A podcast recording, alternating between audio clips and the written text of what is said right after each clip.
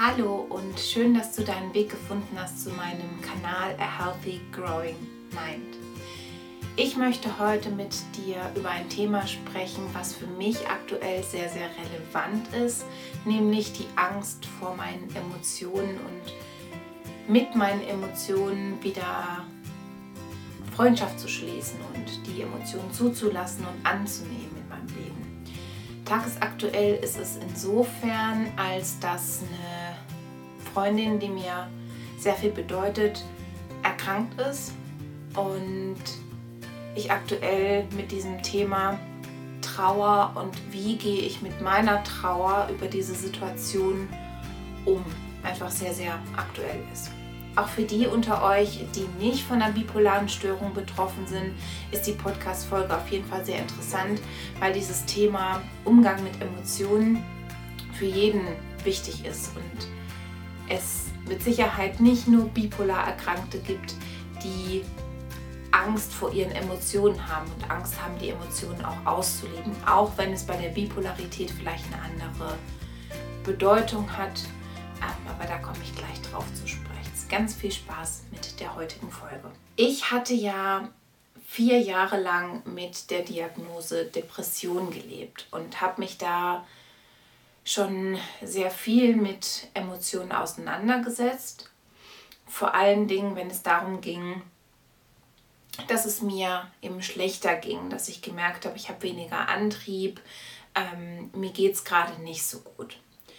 Bei uns Bipolaren ist es ja so, dass es aber ja nicht nur Tiefphasen gibt, sondern eben auch Hochphasen, wo es uns vermeintlich super gut geht, alles toll ist in unserem Leben, wir super selbstbewusst sind, aber es ja auch Teil unserer Erkrankung ist. Also bei uns Emotionen einfach stärker schwanken im Verlauf in Krankheitsphasen, als das im Normalfall der Fall ist. In Bezug auf die depressiven Phasen habe ich, wie gesagt, schon vier Jahre Erfahrung gesammelt und habe da mir schon ganz viele Gedanken zugemacht.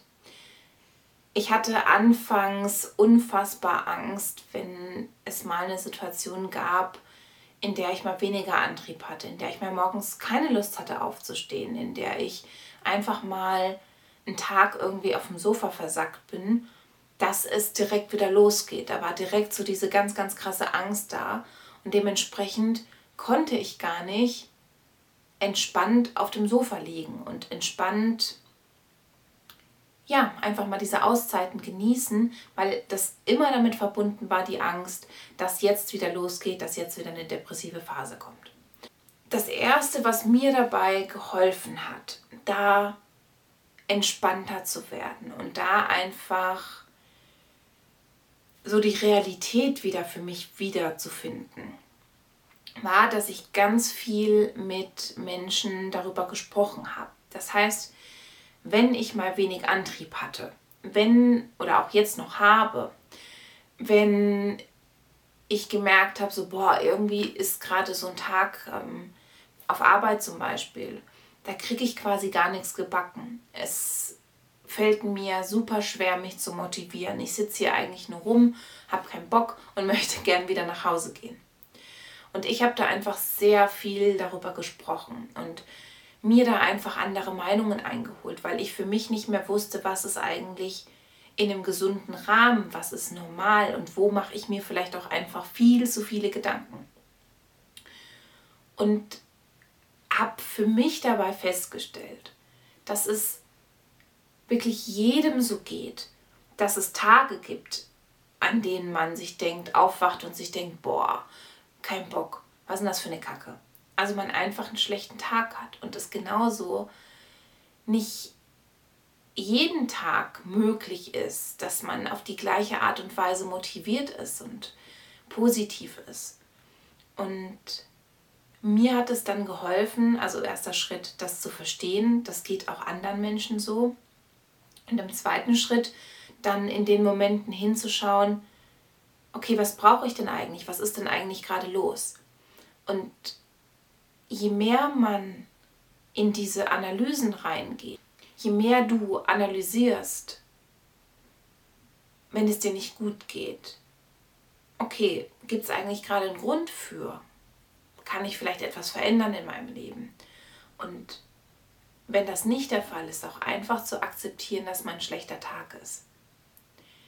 Das Einzige ist, worauf man achten sollte, ist, dass, dass aus dem einen schlechten Tag nicht eine schlechte Woche, ein schlechter Monat ähm, und sonstiges wieder wird. Also dass man da so Stück für Stück irgendwie reinrutscht. Also sich schlechte Laune zu erlauben und auch schlechte Tage zu erlauben und schlechte Momente zu erlauben. Aber auch dann sich wieder bewusst dafür zu entscheiden, jetzt eine gute Zeit zu haben. Und tatsächlich arbeite ich da für mich mit Opfermodus-Countdowns. Ähm, das heißt, ich sage mir selbst und setze mir da so ein Zeitlimit und kommuniziere das auch mit, mit Freunden, damit und also mit Freunden, mit meinem Partner, damit denen das auch klar ist und die sich da keine Sorgen machen oder dich noch irgendwie von der Seite ansprechen.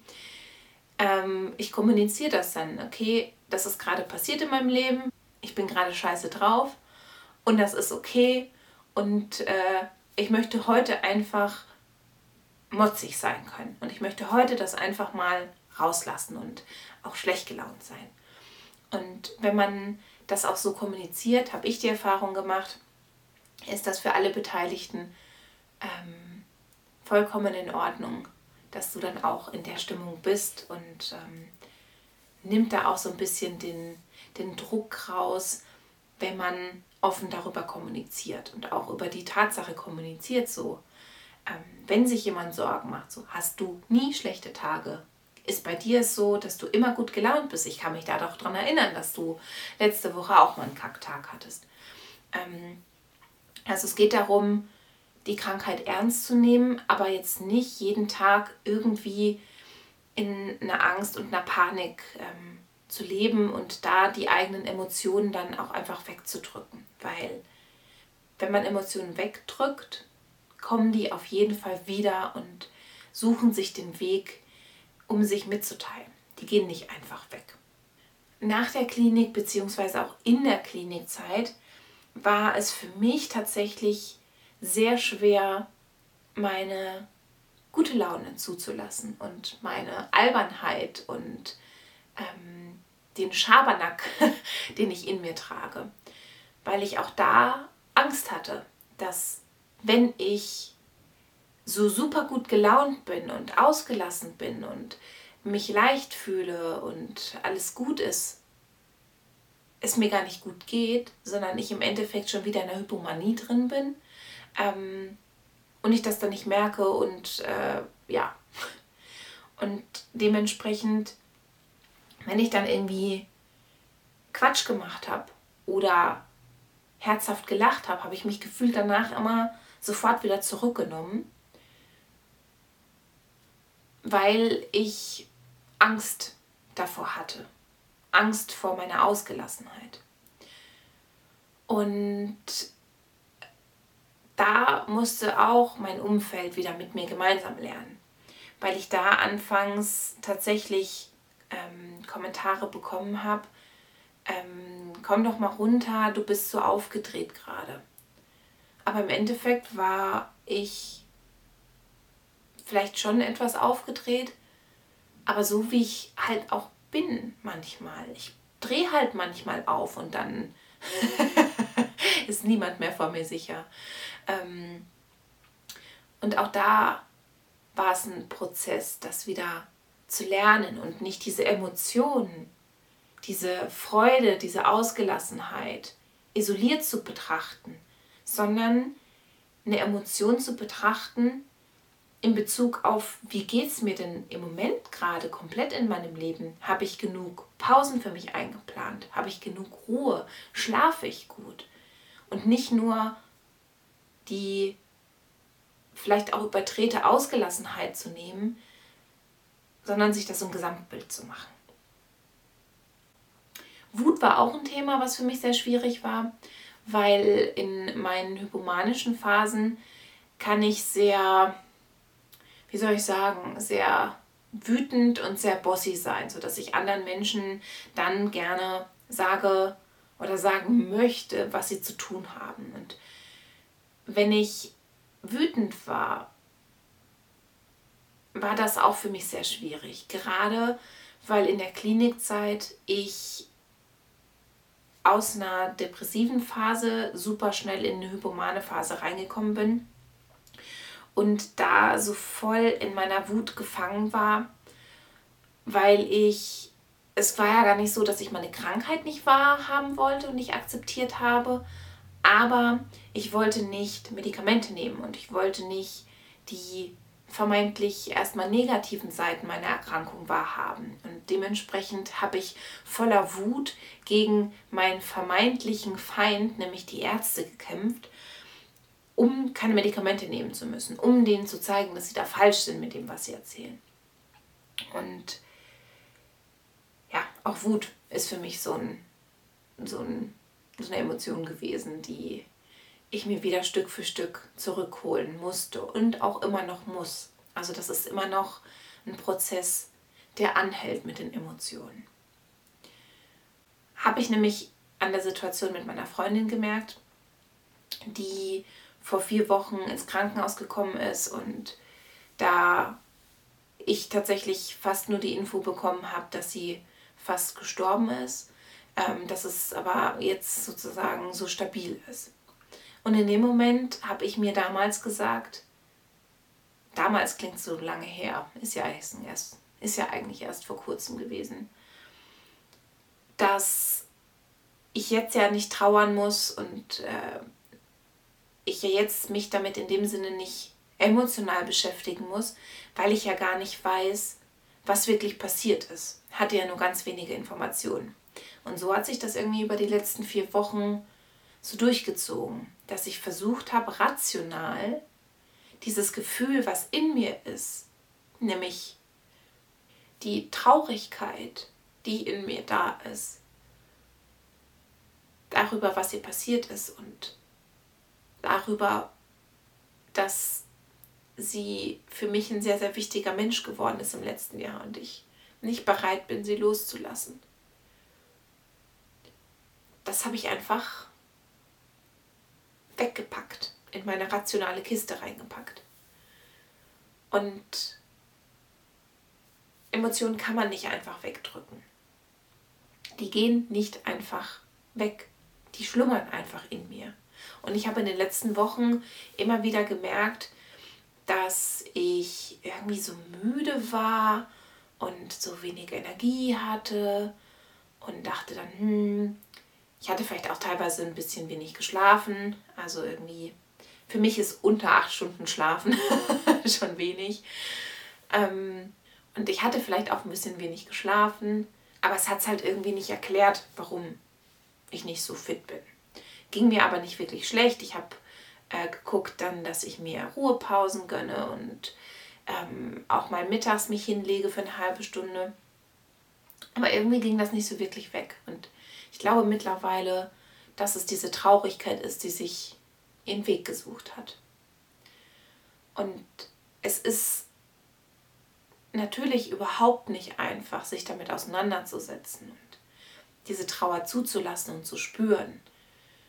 Ähm, oder auch mit anderen Emotionen. Wenn du Angst hast vor etwas und diese Angst nicht spüren möchtest und die immer wegdrückst, dann verstehe ich das komplett.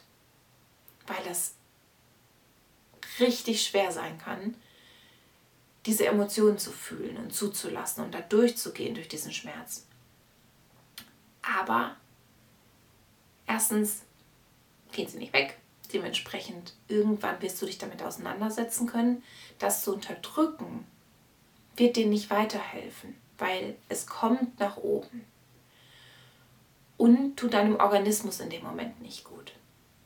Und die dritte Sache ist, dass es keine schlechten Emotionen gibt. Es gibt keine negativen Emotionen. Es gibt Emotionen, die für uns angenehmer sind zu fühlen, wie Freude oder Liebe.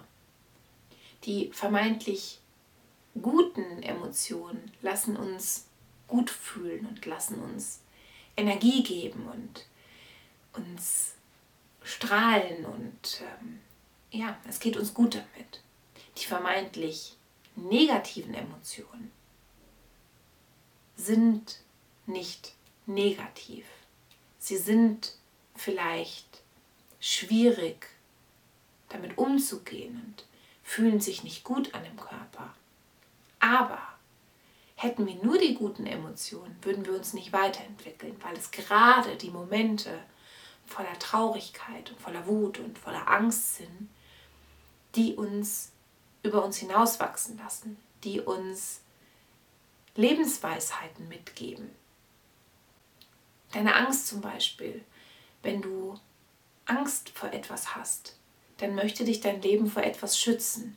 Und du kannst das für dich nutzen, indem du einmal hinhörst, darüber nachdenkst und das für dich nutzt. Wir haben ja eine neue Wohnung gefunden und werden am 1. Mai umziehen voraussichtlich. Und ich hatte richtig Angst zwischendrin, wegzuziehen. Und die Angst davor, alleine zu sein, kam in dem Moment hoch. Wir ziehen in eine Stadt, in der wir niemanden kennen. Es ist aber im Endeffekt bei den meisten Freunden vielleicht eine Viertelstunde, vielleicht 20 Minuten weiter zu fahren mit dem Auto.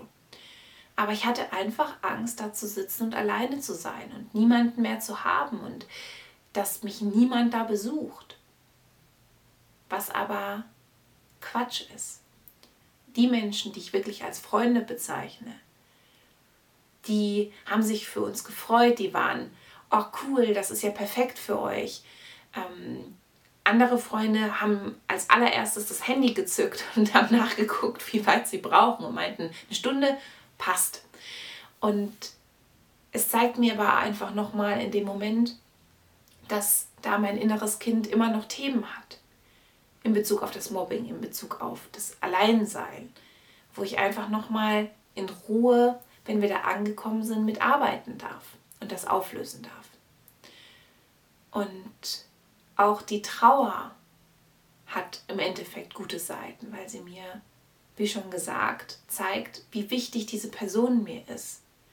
Und ich total dankbar bin, dass ich ihr etwas zurückgeben kann.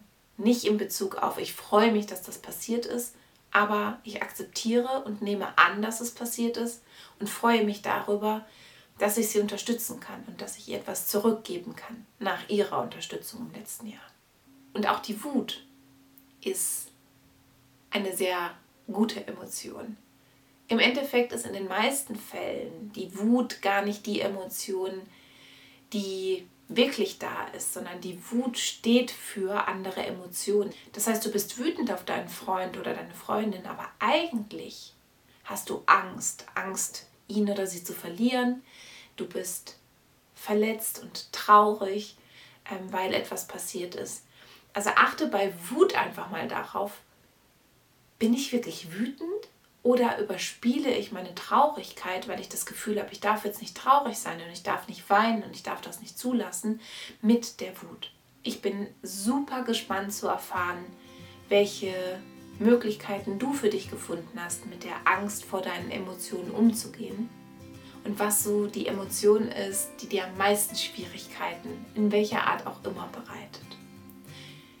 So schön, dass du dabei geblieben bist bis zum Ende. Und wenn du mich und meine Arbeit unterstützen möchtest, dann freue ich mich sehr, wenn du den Kanal abonnierst oder du ein Like da lässt. Und freue mich darauf, dich beim nächsten Podcast wiederzusehen. Deine